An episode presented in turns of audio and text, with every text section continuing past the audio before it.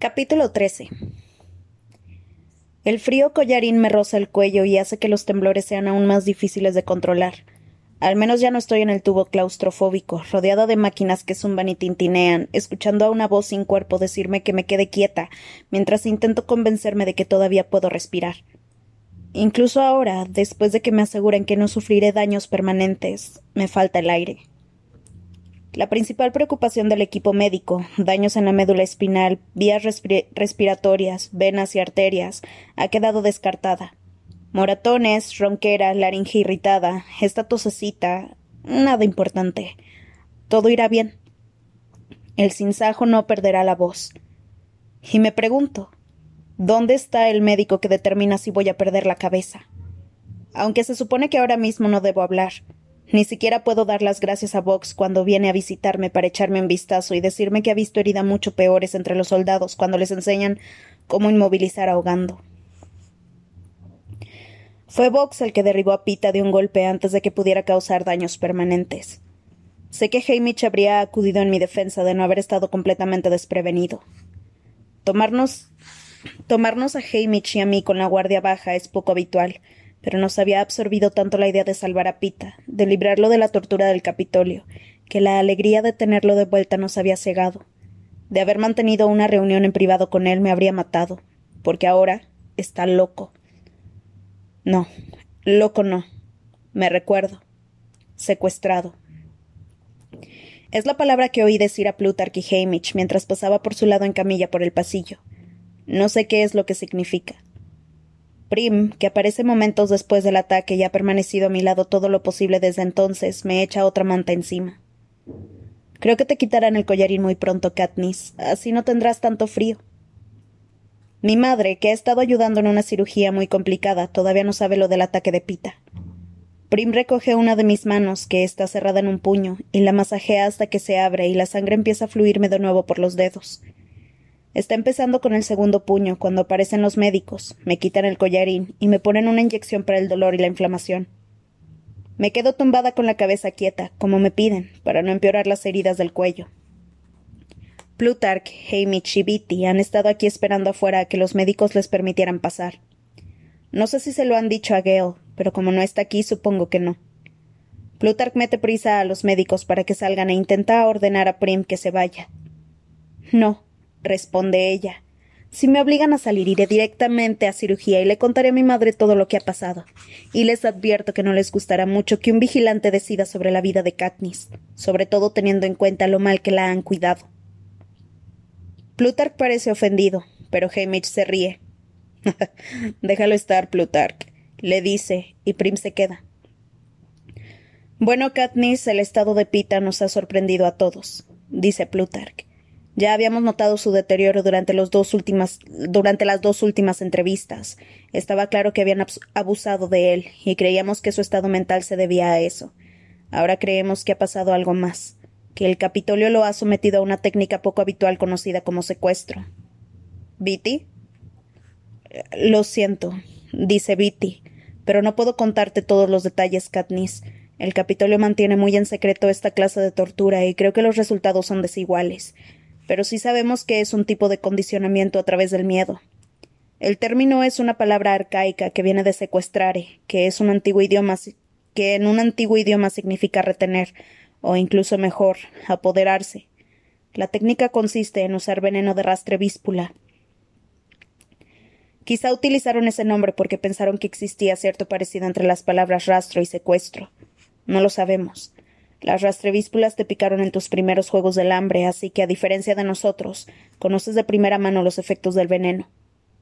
Terror, alucinaciones, visiones de pesadilla en las que perdía a mis seres queridos, porque el veneno afecta a la parte del cerebro responsable del miedo. Seguro que recuerdas lo asustada que estabas. ¿También sufriste después confusión mental? pregunta Viti. La sensación de no distinguir lo real y de lo falso. La mayoría de los que han sobrevivido para contarlo experimentan algo así. Sí, aquel encuentro con Pita, incluso después de recuperarme, no estaba segura de si él había matado a Cato para salvarme la vida o me lo había imaginado. Resulta más difícil recordar porque los recuerdos pueden cambiarse, dice Viti, dándose unos golpecitos en la frente. Se sacan a la luz, se alteran y se vuelven a guardar modificados. Ahora imagina que te pido que recuerdes algo, ya sea con una sugerencia verbal o haciéndote ver la grabación de un, de un suceso, y mientras tienes fresca la experiencia te doy una dosis de veneno de rastrevíspula. No la suficiente para inducirte a un desmayo de tres días, sino lo bastante para llenar ese recuerdo de miedo y duda. Y eso es lo que tu cerebro guarda en su almacenamiento a largo plazo. Empiezo a marearme. Prim pregunta lo que estoy pensando. ¿Es eso lo que le han hecho a Pita? ¿Han sacado sus recuerdos de Katniss y los han distorsionado para que sean aterradores? Tan aterradores que la ve como una amenaza letal, responde Viti asintiendo. Tanto como para intentar matarla. Sí, es nuestra teoría en estos momentos. Me cubro la cara con los brazos porque esto no está pasando. Es imposible. Que alguien obligue a Pita a olvidar que me quiere. Nadie podría hacer eso. Pero puede arreglarse, ¿verdad? pregunta Prim. Bueno, tenemos pocos datos al respecto, dice Plutarch. Ninguno, de hecho. Si la rehabilitación de un secuestrado se ha intentado antes, no tenemos acceso a esos archivos. Pero lo van a intentar, ¿no? insiste Prim. No lo dejarán encerrado en una habitación acolchada para que siga sufriendo, ¿verdad? Claro que lo intentaremos, Prim, dice Viti. Es que no sabemos hasta qué punto tendremos éxito, ni siquiera si lo tendremos. Creo que los sucesos aterradores son los más difíciles de erradicar. Al fin y al cabo son los que por naturaleza recordamos mejor. Y aparte de sus recuerdos de Katniss, todavía no sabemos qué más han modificado. Interviene Plutarch. Estamos reuniendo a un equipo de militares y psiquiatras profesionales para idear un contraataque. Personalmente soy optimista. Creo que se recuperará del todo. ¿Ah, sí? Responde Prim en tono mordaz. ¿Y qué crees tú, Hamish? Muevo un poco los brazos para ver su expresión a través de la rendija. Se le nota cansado y desanimado. Creo que Pita podría mejorar un poco, pero no creo que vuelva a ser el mismo. Responde. Vuelvo a cerrar la rendija y los dejo a todos fuera. Al menos está vivo, dice Plutar como si perdiera la paciencia con nosotros. Snow ha ejecutado al estilista de Pita y a su equipo de preparación esta noche, en directo. No tenemos ni idea de qué ha sido de Effie Trinket. Pita tiene problemas, pero está aquí, con nosotros, y eso es una mejor evidente. Al menos con respecto a su situación de hace dos horas. Tengamos en cuenta eso. ¿De acuerdo? El intento de Plutarch de animarme, alineado con las noticias sobre la muerte de otras cuatro, quizás cinco personas, le sale al revés. Portia, el equipo de preparación de Pita. Effie. El esfuerzo de reprimir las lágrimas hace que me palpite tanto la garganta que vuelvo a jadear. Al final no les queda más remedio que sedarme. Cuando despierto me pregunto si ahora solo podré dormir así, inyectándome medicamentos. Me alegro de que me hayan impedido hablar en los próximos días porque no quiero decir nada, ni hacer nada. De hecho, soy una paciente modelo. Mi letargo se confunde con moderación, con obediencia a las órdenes de los médicos. Ya no quiero llorar. En realidad solo consigo aferrarme a una única idea, una imagen de la cara de Snow acompañada por un susurro en la cabeza. Te mataré. Prim y mi madre se turnan para acompañarme, me convencen para que trague bocaditos de comida blanda. La gente entra periódicamente para informarme sobre la evolución de Pita. Los altos niveles de veneno de rastrevíspula empiezan a salir de su cuerpo. Lo tratan solo desconocidos, nativos del Trece. Nadie de casa ni del Capitolio ha podido visitarlo todavía, para evitar que se disparen los recuerdos peligrosos. Un equipo de especialistas trabaja todo el día para diseñar una estrategia con la que curarlo. Se supone que Gale no debe visitarme, ya que está en cama con una herida en el hombro, pero la tercera noche, después de que me ceden y apaguen la luz para dormir, se mete silenciosamente en mi cuarto. No habla, solo me acaricia los moretones del cuello con dedos ligeros como alas de polillas. Me da un beso entre los ojos y desaparece. A la mañana siguiente me dejan salir del hospital con instrucciones de moverme despacio y no hablar más de lo necesario. No me imprimen un horario, así que vago sin rumbo hasta que Prim pide permiso en el hospital para llevarme al nuevo compartimento de mi familia, el 2212. Es idéntico al anterior, aunque sin ventana. A Buttercup le han asignado una ración de comida al día y una caja de arena que guardamos bajo el lavabo del baño. Cuando Prim me mete en la cama, el gato salta sobre mi almohada y le pide atención. Ella lo acuna, pero sigue pendiente de mí. Katniss, sé que lo que está pasando con Pita es terrible para ti, pero recuerda que Snow ha estado con él varias semanas y que nosotros solo hemos tenido unos cuantos días. Existe una posibilidad de que el viejo Pita, el que te quiere, siga ahí dentro intentando volver contigo. No te rindas. Miro a mi hermana pequeña y veo que ha heredado las mejores cualidades de nuestra familia, las manos sanadoras de mi madre, la sensatez de mi padre y mi espíritu de lucha. También hay algo más, algo que es solo de ella, la habilidad para contemplar el lío que es la vida y ver las cosas como son. ¿Llevará razón? ¿Podría volver Pita conmigo? Tengo que irme al hospital, me dice, colocándome a Buttercup al lado. Los dejo para que se hagan compañía, ¿está bien? El gato salta de la cama, la sigue hasta la puerta y se queja amargamente al ver que lo deja atrás. Somos tan buena compañía el uno para el otro como la tierra del suelo. Al cabo de unos treinta segundos me doy cuenta de que no soporto estar encerrada en esta celda subterránea, así que abandono a Buttercup a su suerte. Me pierdo varias veces, pero al final consigo llegar a defensa especial. Todos los que me ven se quedan mirando los moretones, y no puedo evitar sentirme cohibida hasta el punto de subirme el cuello hasta las orejas. Deben de haberle dado el alta a Gale esta mañana, porque me lo encuentro en una de las salas de investigación con Beatty. Están absortos, inclinados sobre un plano, tomando medidas. Varias versiones de la imagen cubren la mesa y el suelo.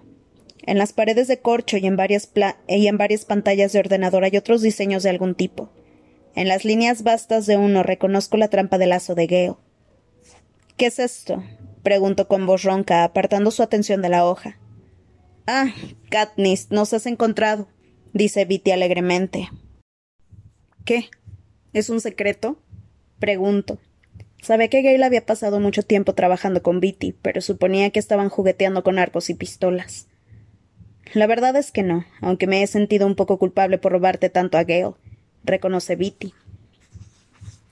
Como he estado desorientada, preocupada, enfadada, en maquillaje u hospitalizada casi todo el tiempo que llevo en el trece, no puedo decir que las ausencias de Gale me hayan supuesto una molestia. Las cosas entre nosotros tampoco han estado demasiado bien. Sin embargo, dejo que Viti me deba un favor. Espero que hayas estado aprovechando bien su tiempo, le digo.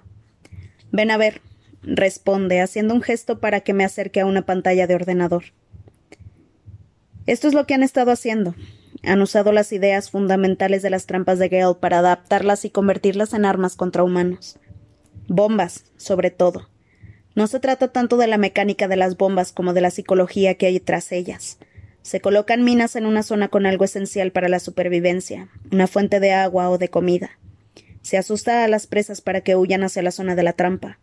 Se pone en peligro a las crías para atraer al, al objetivo deseado, los padres. Se atrae a la víctima a lo que parece ser un refugio seguro, en el que espera la muerte. Llegados a cierto punto, Gale y Beatty abandonaron la naturaleza y se centraron en impulsos más humanos, como la compasión, Estalla una bomba, se deja un tiempo para que la gente corra en ayuda de los heridos, entonces estalla una segunda bomba más potente y los mata a todos. Me parece que eso es cruzar la línea. Digo, entonces, ¿todo vale? Los dos se me quedan mirando, Bitty dudoso y Gale con expresión hostil. Supongo que no hay ningún manual sobre lo que resulta aceptable o no hacerle a otro ser humano. Claro que sí. Piti y yo hemos estado siguiendo el mismo manual que el presidente Snow cuando secuestró a Pita, responde Gale. Cruel, pero al grano. Me voy sin hacer más comentarios. Si no salgo de aquí de inmediato, puede que me ponga a echar humo. Sin embargo, Hamish me intercepta antes de que salga de defensa especial. Ven, me dice. Te necesitamos en el hospital. ¿Para qué? Van a intentar algo con Pita. Responde. Quieren enviar a la persona más inocua posible del 12, encontrar a alguien a quien Pita conozca desde niño, pero nadie demasiado cercano a ti. Están examinando a los candidatos. Sé que será una tarea complicada, ya que todos los que compartan niñez con Pita seguramente también serán de la ciudad y pocos sobrevivieron a las llamas. Sin embargo, cuando llegamos a la sala del hospital, que han convertido en espacio de trabajo para el equipo de recuperación de Pita, la veo charlando con Plutarch. Deli Cartwright, como siempre, sonríe como si fuera mi mejor amiga. Sonríe así a todo el mundo. Katniss. exclama. Hola, Deli. La saludo. Había oído que ella y su hermano menor habían sobrevivido. Sus padres, que llevaban la zapatería de la ciudad, no tuvieron tanta suerte. Parece mayor que parece mayor con la monótona ropa del trece, que no favorece a nadie, y el cabello largo amarillo recogido en una práctica trenza en vez de suelto en tirabuzones. Delia está un poquito más delgada de lo que recuerdo, pero era de los pocos niños del doce a los que le sobraban un par de kilos. La dieta de este lugar, el estrés y la pena por perder a sus padres habrán contribuido. ¿Cómo te va? Le pregunto. Bueno, han sido muchos cambios de golpe, responde y se le llenan los ojos de lágrimas. Pero todo el mundo es muy agradable en el trece, ¿verdad? Deli lo dice en serio. Le gusta la gente, toda la gente, no solo unos cuantos a los que ha tenido tiempo de conocer durante muchos años antes de decidirse. Se han esforzado por hacernos sentir bien recibidos. Respondo. Creo que es una afirmación justa, sin pasarse. ¿Eres la que han elegido para ver a Pita? Supongo. Pobre Pita. Y pobre de ti. Nunca entenderé al Capitolio. Quizás sea mejor para ti. Deli conoce a Pita desde hace tiempo, dice Plutarch. Oh, sí, exclama ella, y la cara se le ilumina. Jugábamos juntos cuando éramos pequeños. Yo le decía a la gente que era mi hermano. ¿Qué te parece? pregunta Hamish. ¿Hay algo que pueda despertar algún recuerdo sobre ti? Estábamos todos en la misma clase, pero no coincidíamos mucho. Respondo. Katniss era tan asombrosa que nunca se me pasó por la cabeza que pudiera fijarse en mí, comenta Deli. Era capaz de cazar, de ir al quemador y todo eso. Todos la admiraban. Tanto Hamish como yo tenemos que observarla atentamente para determinar si bromea. Por como lo dice, yo no tenía apenas amigos porque era tan excepcional que intimidaba a la gente. No es cierto. Apenas tenía amigos porque no era amistosa. Hace falta alguien como Deli para convertirme en un ser maravilloso. Deli siempre piensa lo mejor de todos. Explico. No creo que Pita tenga malos recuerdos relacionados con ella. Añado hasta que recuerdo una cosa. Esperen. En el Capitolio, cuando mentí diciendo que no reconocía a la Avox, Pita me cubrió asegurando que se parecía a Deli. Lo recuerdo, dice Hamish, pero no sé.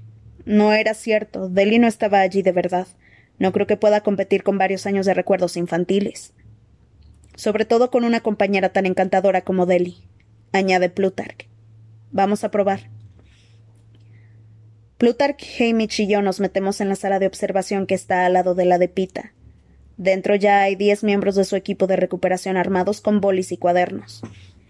El vidrio polarizado y el sistema de audio nos permiten observar a Pita en secreto. Está tumbado, con los brazos sujetos a la cama mediante correas. No intenta liberarse de sus ataduras, aunque sus manos no dejan de moverse. A pesar de tener una expresión más lúcida que cuando intentó estrangularme, todavía no lo reconozco. Cuando se abre la silenciosa puerta, abre mucho los ojos, alarmado, y después se queda perplejo. Deli entra en el cuarto, vacilante, pero al acercarse, esboza sin pensarlo una sonrisa. ¿Pita? Soy Deli, de casa. ¿Deli? pregunta él, y algunas de las nubes parecen aclararse. Deli, ¿eres tú? Sí, exclama ella, obviamente aliviada. ¿Cómo te sientes? Fatal. ¿Dónde estamos? ¿Qué ha pasado? Allá vamos, dice Hamish. Le dije que se abstuviera de mencionar a Katniss y al Capitolio, explica Plutarch a ver cuánto consigue recordarle de su hogar. Bueno, estamos en el Distrito 13. Ahora vivimos aquí, dice Deli. Eso es lo que me cuentan todos, pero no tiene sentido porque no estamos en casa. Hubo un accidente, responde Deli mordiéndose el labio. Yo también extraño el 12. Estaba pensando en esos dibujos de gis que hacíamos en los adoquines. Los tuyos eran maravillosos. ¿Recuerdas cuando convertiste cada piedra en un animal diferente? Sí, cerdos, gatos y cosas, responde Pita. ¿Has dicho que hubo un accidente? Veo la capa de, sudor que cubre la frente de Deli mientras intenta evitar la pregunta. Fue malo, nadie pudo quedarse, responde. Aguanta, chica. La mira Hamish. Pero sé que esto te va a gustar, Pita. Han sido muy amables con nosotros. Siempre hay comida y ropa limpia, y el colegio es mucho más interesante, asegura Deli. ¿Por qué no ha venido mi familia a ver mi familia a verme? pregunta Pita. No pueden, responde Deli, y los ojos se le vuelven a llenar de lágrimas. Mucha gente no logró salir del doce, así que tenemos que empezar una nueva vida aquí. Seguro que les vendrá bien un buen panadero. ¿Recuerdas cuando tu padre nos dejaba hacer muñecos de masa? Hubo un incendio, dice Pita de repente. Sí, susurra ella. El doce se ha quemado, ¿verdad? Por ella, añade Pita enfadado. Por Katniss. Grita, tirando de las correas. Oh, no, Pita, no fue culpa suya, le asegura Deli. ¿Te lo dijo ella? Le escupe Pita. Sáquenla de ahí, ordena Plutarch. La puerta se abre de inmediato y Delia empieza a retroceder hacia ella muy despacio. No tuve que hacerlo, yo estaba. empieza. Porque miente, es una mentirosa. No te creas nada de lo que te diga. Es una especie de muto que ha creado el Capitolio para usarlo contra nosotros. grita Pita. No, Pita, no es nada de eso. intenta Deli de nuevo. No confíes en ella, Deli, insiste Pita frenético. Yo lo hice y ella intentó matarme. Mató a mis amigos, a mi familia. Ni siquiera te acercas a ella. Alguien mete la mano por la puerta, saca a Deli y la puerta se cierra, pero Pita sigue chillando. Es un muto, es un apestoso muto. No solo me odia y quiere matarme, sino que ya ni siquiera cree que sea humana. La estrangulación fue menos dolorosa. A mi alrededor el equipo de recuperación escribe como loco, tomando nota de cada palabra. Hamish y Plutarch me agarran por los brazos y me sacan de la sala. Después me apoyan en una pared del silencioso pasillo, aunque yo sé que Pita sigue gritando detrás de la puerta y el cristal. Prim se equivocaba. No recuperaremos a Pita. No puedo quedarme aquí, digo entumecida. Si quieren que sea el sinsajo, tienen que enviarme a otra parte. ¿A dónde quieres ir? pregunta Hamish. Al Capitolio. Respondo, porque es el único lugar en el que me queda algo por hacer. No es posible hasta que aseguremos los distritos, dice Plutarch. La buena noticia es que los enfrentamientos han terminado casi por completo en todos, salvo en el dos. Está siendo un hueso duro de roer. Es verdad. Primero los distritos, después el Capitolio, y por último, acabaré con Snow. Bien, envíenme al dos.